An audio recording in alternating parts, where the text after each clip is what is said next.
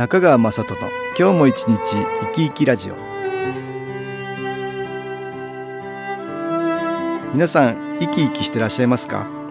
この番組では気というものを私中川雅人がいろいろな角度からわかりやすくお話をしてまいります。どうぞごゆっくりお楽しみください。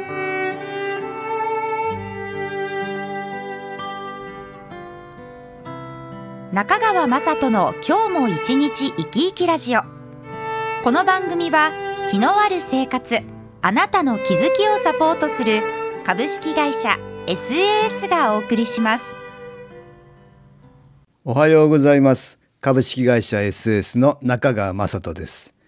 毎月開催している新機構研修講座では新機構をたくさん受けることはもちろんですが先進の指標を取り入れた内容の講義を行っています。先進とは心を洗うと書きますが、心の持ち方を表す指標です。この先進の指標ですが、気というものを高めるために心の持ち方は非常に重要です。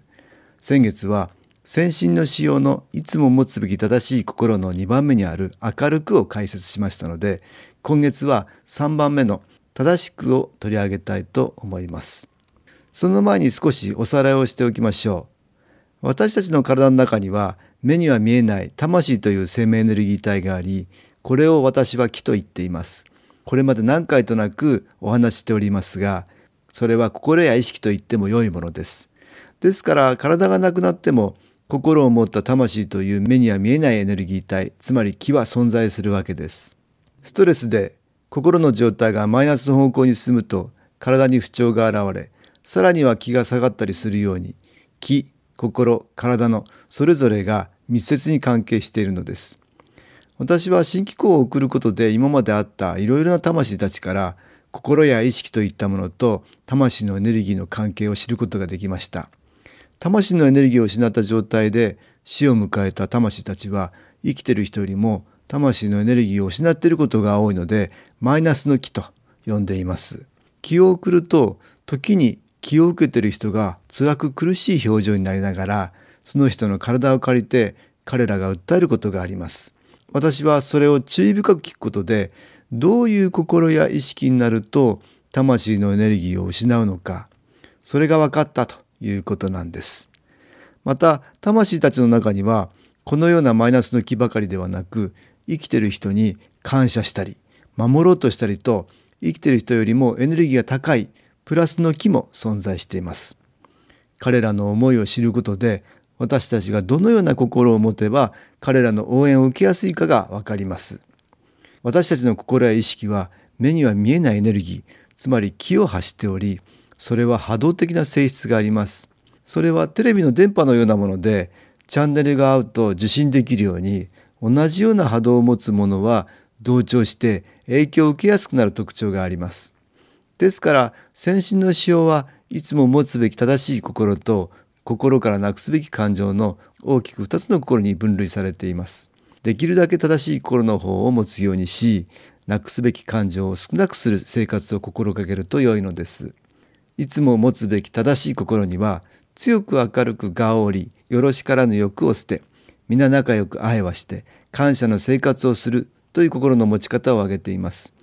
一方心からなくすべき感情には憎しみ妬みそねみ羨み呪い怒り不平不満疑い迷い心配心咎めの心せかせかする心イライラする心を挙げています。今日はいつも持つべき正しい心の正しくについて詳しく説明しようということなんです。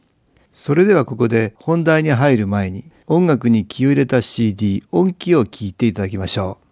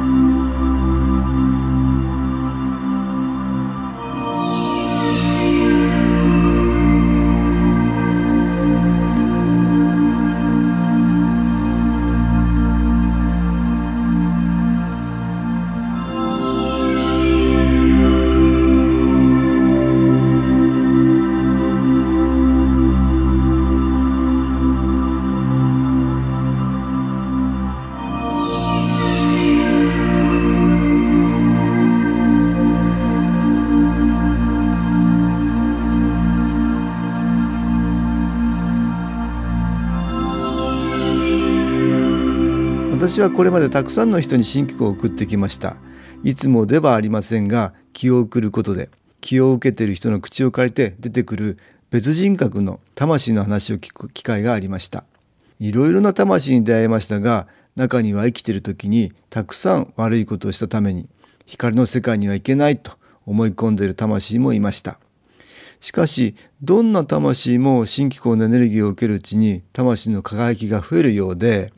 見えてる光も強くなり自然に宇宙と調和できる方向に心が変わっていくようでやがては光が見えてきたと言って光が来る方向へと消えていったんです。これらの体験からわかることは宇宙と調和できない心を持ったまま体を失うと魂のエネルギーが少なくなり次の次元に旅立っていけないということです。しかしそのような魂も新機構のエネルギーが届くことによって気づきが生じ次第にどちらに行ったらよいかが分かるようになるんです。新機構ばかりが宇宙からの応援ではないはずです。どんな人も少なからず宇宙からの応援を受けて生きているんだと思います、えー、逆に言えば宇宙によって生かされているということでありどんな人も宇宙の中で導かれて魂を成長させている存在と言っても良いのではないかなと私は考えるようになりました。そしてこの宇宙に魂としての生を受けたということは本来私たちはどんな人にも心の中に正しい心を持っているということだと思うんです。しかしながら人は生まれてから様々な体験をするうちに、えー、先に説明したようなエネルギーを失った魂つまりマイナスの気の影響を受け一時的に正しい心を見失うことがあると。いうことなんです。しかしその一見マイナスの体験を通してそこから気づくことで人はより確かな正しさを持つことができより一層宇宙との調和度が上がる方向へと導かれることになるんではないかなと思うんです。つまり人の魂に宿る心というものはいろいろな体験を通して時々刻々と変化していくということです。宇宙と調和する方向つまりプラスの方向にも変化しますし一時的に不調和の方向であるマイナス方向にも変化するというわけです。ですから正しいとか正しくないという基準は同じ人であってもその時々で違うことがありさらに他人同士であれば同じように正しいという判断ができないということにもなるんです。ですから便宜上私たちの社会には誰もが納得できるよう法律というものを作り最終的には司法機関がその基準となっていると思うんです。私たちの魂は完全ではなくまだまだ成長の余地がある存在です。一点の曇りもないという魂の状態を持つ人は存在せず誰しも光の弱い部分がどこかにあるものです。それによりちょっとした外界からのマイナスの気の刺激に同調してしまい気持ちが揺らぎ正しくなれず自分自身の両親とのギャップに悩んだり心に陰りが現れるんです。ですから日頃から正しくを心がけるということは不必要なマイナスの気との同調をなくすばかりではなくそれを遠ざけることになるわけです。さらには宇宙からの応援を受けやすくなるんだと思うんです。しかしここで陥りやすいのは自分が正しいと思うばかりに他人に対して正しくないことを咎めてしまうということです。自分自身もまだまだ魂を輝かせる途上であり、周りの人も自分と同じような存在なんですから、咎めの気持ちは不要です。宇宙と調和する心を持つためにも、ここには注意が必要です。そして自分と同様に周りの人も良い方向に進めるよう、その気持ちを理解しながら、それに自然に気づけるよう導く必要があるんです。日頃から新機構のエネルギーを受けることで宇宙からの応援により正しい心を持ちやすくなったりそれを心がけることが容易になったりしますしかし私たちは正しいと分かっていても行動に移さなかったり正しい判断ができずに取った行動が失敗に終わるということが多々ありますそしてこのような一見マイナスの出来事から気づき学ぶことでより一層魂は成長し輝きが増えるもんなんですしかしこれを頭で理解していても反省や後悔が不必要に頭を占領してしまうことがあるものです。そのような時にも新機構のエネルギーが必要です。これは一時的にマイナスの気の影響を受け心がマイナスの方向に引き寄せられている状態であり頭では分かっていてもなかなか自分の気持ちを切り替えられなくなっているからなんです日本には儒教や仏教の教えなど正しい心を教えるものが多くあります。さらには武士の世界には武士道のようなものがあったり正しくないもの美しくないものを嫌う習慣があります。その結果日本人には古来より正しい心を持とうとする土壌があったんだと思います。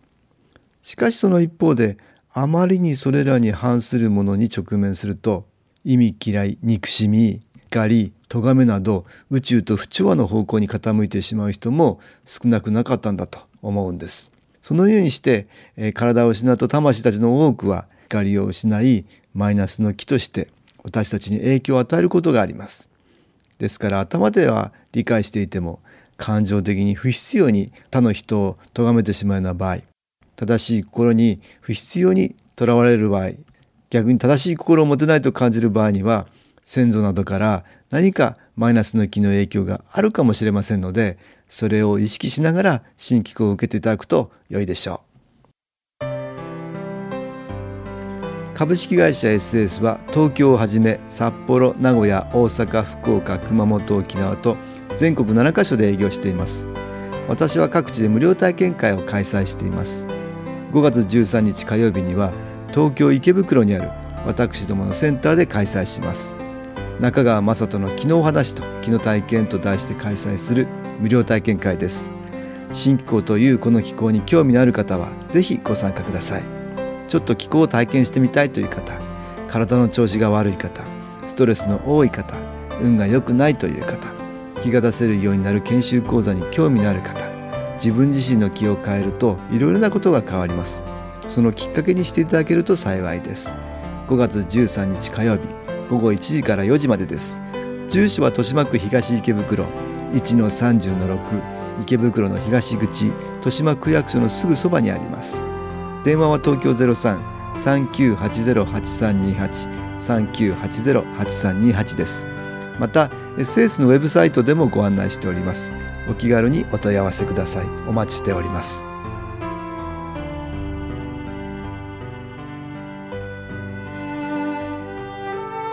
かがでしたでしょうか？この番組はポッドキャスティングでパソコンからいつでも聞くことができます。SAS のウェブサイト www. 新機構 .com 新機構は SHINKIKO または FM 西東京のページからどうぞ。中川雅人の今日も一日生き生きラジオ。この番組は気のある生活あなたの気づきをサポートする株式会社 SAS がお送りしました。